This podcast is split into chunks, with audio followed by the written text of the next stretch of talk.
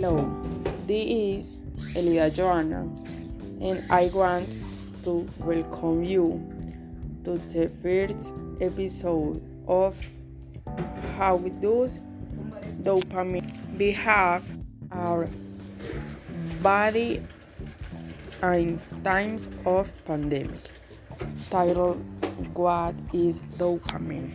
Dopamine is important for everyone because, among other functions of the brain, it also controls mental and emotional response and our motor reactions.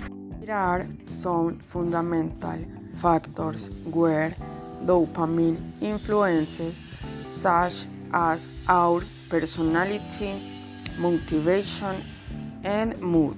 Example if we have controlled levels of dopamine, we have a better reward or and motivation to achieve our goals. We are more sociable and energetic.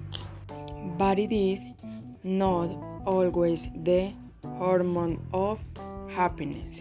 Sometimes the desired results are not obtained and some complications arise.